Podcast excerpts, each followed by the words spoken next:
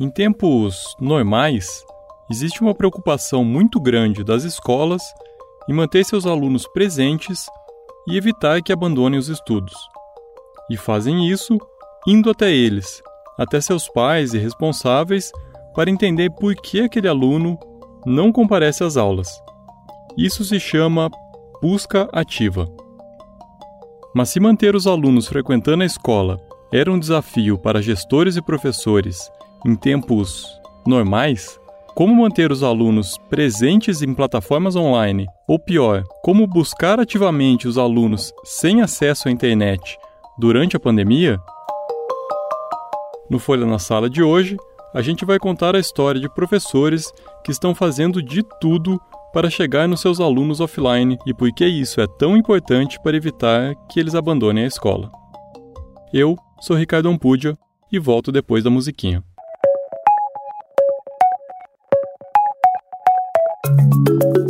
A busca ativa é o esforço que governos, escolas e comunidades fazem para manter crianças e adolescentes frequentando as aulas. Não basta estar matriculado, é preciso estar presente e aprendendo. E é função da escola garantir que isso aconteça. A ausência muitas vezes não é por desinteresse do aluno ou da família, mas por situações sociais complexas, que vão desde a falta de transporte gratuito, por exemplo, até situações de violência, pobreza, trabalho infantil e gravidez precoce. Uma política de busca ativa eficiente vai até o aluno, observa, compreende esses problemas e investe em soluções. E de forma intersetorial, com várias frentes do poder público atuando juntas, como saúde, educação e segurança, por uma solução termo busca ativa, de fato, é ir atrás daqueles que, que, que ativamente não vão à escola, ou seja, é o governo, o poder público ir atrás das crianças e adolescentes. Quem explica é o Ítalo Dutra.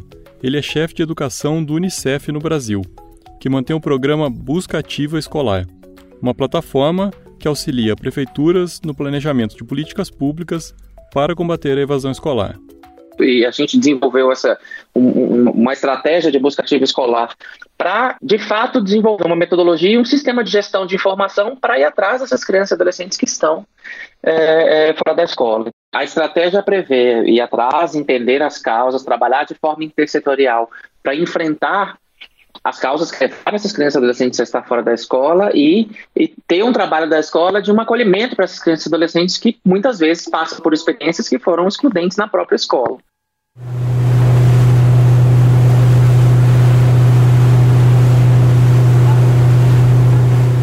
Precisamos pegar embarcações maiores, depois é, canoas menores, para poder ir nos igapós e tal, até chegar às casas, às comunidades. Esse é o Daniel Arais. Ele é professor de espanhol e filosofia em Careiro da Várzea, no Amazonas, na região de Manaus. 40% dos alunos dele moram em comunidades ribeirinhas, sem acesso à internet. E para eles, a escola imprimiu atividades que os professores entregam pessoalmente. Uma tarefa difícil.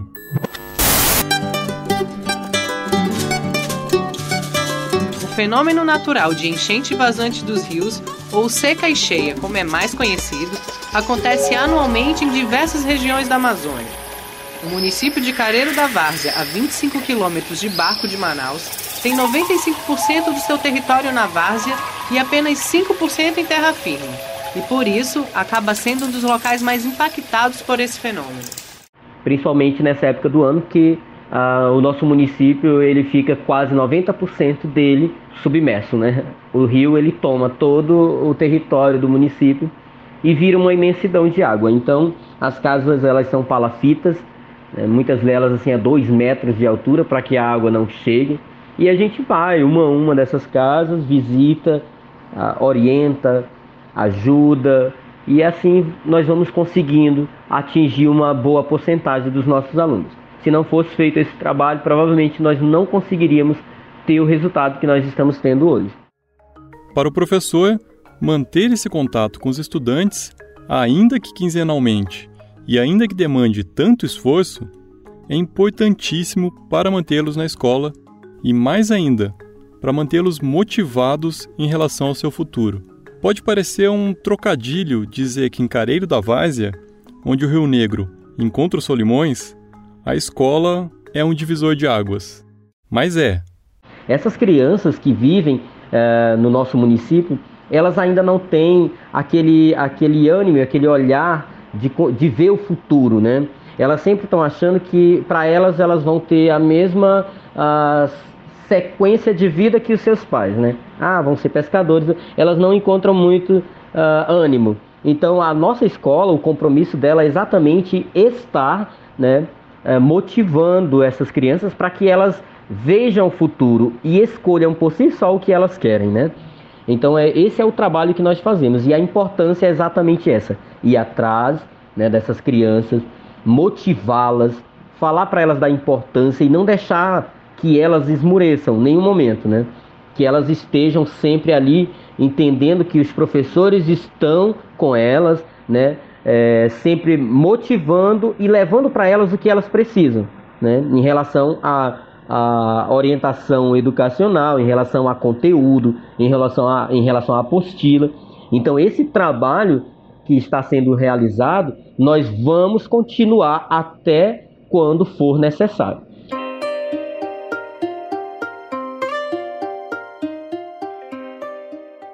Apesar dos avanços na universalização do acesso à educação básica no Brasil, a evasão escolar ainda preocupa, principalmente no ensino médio. Entre 2017 e 2018, 220 mil alunos entre 15 e 17 anos abandonaram a escola, o que representou uma queda de 7% no número de matrículas entre os anos.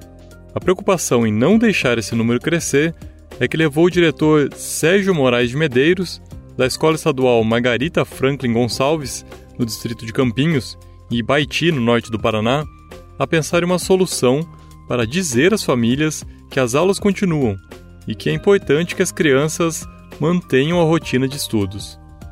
O distrito é rodeado por plantações de cana e boa parte das famílias vive afastada do centro. A escola do Sérgio tem cerca de 300 alunos, dos quais 100 moram em sítios ou assentamentos.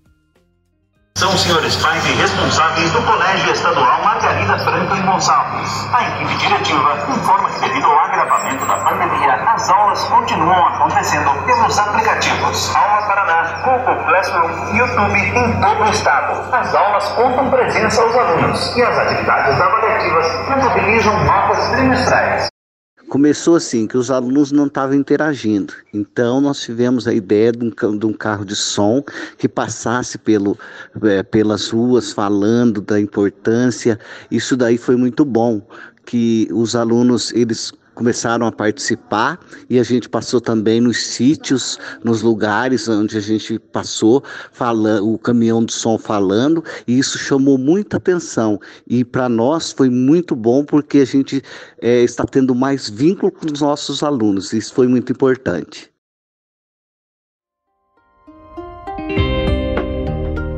Essa palavra que o Sérgio usou, vínculo, é muito importante. Eu ouvi ela de todos os professores que eu entrevistei para esse episódio. Para o Ítalo Dutra, do Unicef, uma das coisas que a escola está conseguindo fazer com a educação remota em tempos de pandemia é manter o vínculo entre escola e aluno. Ainda temos dúvidas se o conteúdo está sendo aprendido, se as aulas são eficientes, mas o vínculo se mantém e ele é importante. A ideia de manter atividades é, remotas, como a gente pode dizer, com a TV, com uh, meios digitais ou com, com material físico, para mim é uma maneira da gente manter o vínculo dessa criança ou adolescente com a escola. Se esse vínculo é rompido, a, a chance, o risco é muito alto desses meninos e meninas não voltarem para a escola quando voltarem. Ou porque acharam que, perderam, que o ano já está perdido, melhor esperar para o próximo ano. Em Vacaria, no frio da Serra Gaúcha, a professora Vera Lúcia Lisboa, como todo mundo, foi pega de surpresa pelo fechamento das escolas logo em março, quando o ano letivo acabara de começar. Ela é professora há mais de 40 anos no Rio Grande do Sul e atualmente ensina crianças das séries iniciais do ensino fundamental. havia acabado de começar com uma turma nova de segundo ano. E aí, tudo parou. As atividades passaram a ser online, mas para os alunos dela parecia que não estava funcionando muito bem. Preparei minha aula, tá. O que, que eu olhei na, na, na página da escola? Ninguém visualizou, ninguém, ninguém compartilhou nada do meu trabalho, da, do, do que eu deixei. Tá. Uma semana depois, também não. Daí mandei uma carta. Escrevi uma carta e postei essa carta na página da escola, pedindo para os pais e já me veio a ideia de preparar as aulas, uh, as atividades com que eles pegassem. Mas como? A escola estava fechada, como é que eles iam pegar?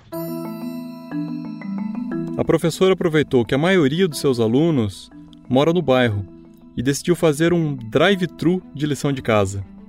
Mas para evitar o contato e manter o distanciamento social, fez melhor. Botou um varal de tarefas no portão de casa.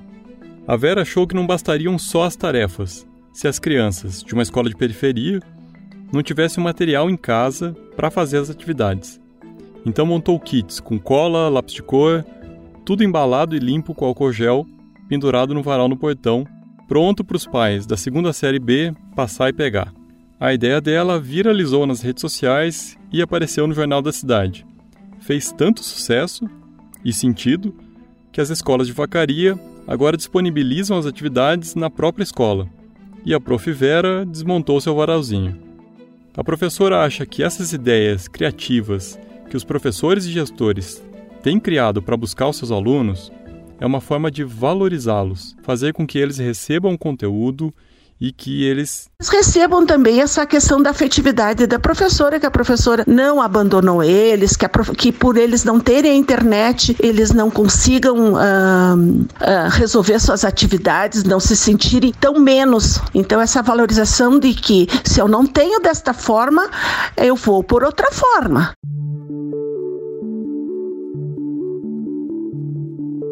Valorizar o aluno e o esforço dele é um compromisso do professor. É o que acha o Josiel Leitão, professor de História e Geografia em Niquelândia, no norte de Goiás. Como você já pode imaginar pelo nome, é lá que fica uma das maiores minas de níquel do país e do mundo.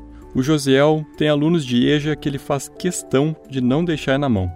Morando numa região rural, onde muito pouca gente tem internet, ele vê seus alunos mais velhos se esforçando muito para continuar aprendendo, ainda mais em rotinas nada fáceis. Nós, nós trabalhamos com um público aqui que é idoso, né? pessoas já que está caminhando para a fase de idoso, pessoas que não, te, não teve a oportunidade de estudar na adolescência, na infância. Então, assim, são pessoas que trabalham braçalmente o dia todo, né? Roçando, capinando e à tarde ainda anima a ir para a escola, né? Antes da pandemia, é claro. Anima a ir para a escola, chega lá, ele fica na escola o tempo todo, ainda está motivado em querer aprender mais. Se acabasse as aulas para eles meia-noite, ele não importava, porque assim, ele quer aprender, realmente aprender a ler e escrever. Então, assim, a gente tem um comprometimento um respeito por esses alunos, em querer e eles não perderem o tempo, que é perder o ano letivo, que aqui é tão difícil, né? Aí assim, começa a estudar, aí tem a desmotivação de parar de estudar, aí fica assim muito ruim para esses alunos, aí depois já não tiveram oportunidade no passado, agora não estudar de novo. O Josiel ainda dá aulas no fundamental e no médio no Colégio Estadual Professor Joaquim Francisco. A escola que ele ensina é uma extensão no povoado de Machadinho. A sede da escola fica a 110 quilômetros, em Niquelândia. Só para efeito de comparação, Niquelândia, que fica quase na divisa com Tocantins, tem 9.800 km quadrados de área. São Paulo, capital, tem pouco mais de 1.500. Para chegar até os alunos, com o transporte escolar também paralisado devido à pandemia, o Josiel recorre a um meio de transporte alternativo e ecológico. eu ando mesmo no lombo de, de um cavalo 15 quilômetros, só que parece ser os 40, porque a estrada é muito ruim, você tem que estar. Tá, tem lugar que eu tenho que descer porque é um pouco complicado, até mesmo é, perigoso. Aí a gente desce, passa a pé, puxa o cavalo, e aí a gente vai na casa de cada aluno entregar essas atividades individualmente, né, usando os meios de prevenção, que é álcool em gel, máscara principalmente, né? E aí o trajeto muitas das vezes agora como está no período, vamos dizer assim, acabou a chuva é melhor.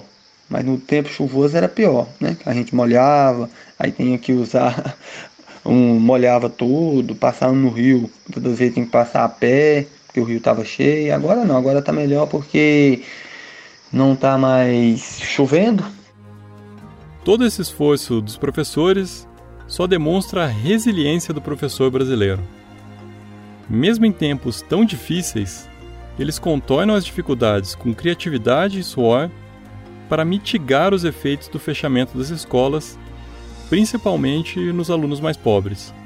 Tida como um dos pilares das estratégias para a volta às aulas, a busca ativa vai ser muito importante quando as aulas presenciais retornarem, para evitar a desistência e a evasão dos alunos. No que depender dos nossos professores, ninguém vai ficar para trás.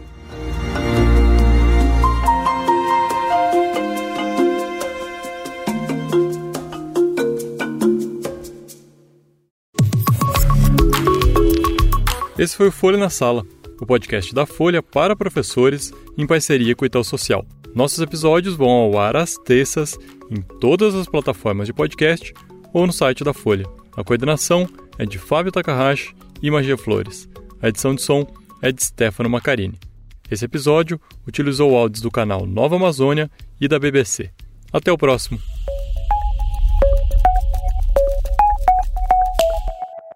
Para tecer uma educação de qualidade é preciso entrelaçar bons fios. O Polo, ambiente de formação do Itaú Social, valoriza os saberes, o diálogo e a troca de experiências. Conheça mais sobre o Polo em polo.org.br. Itaú Social.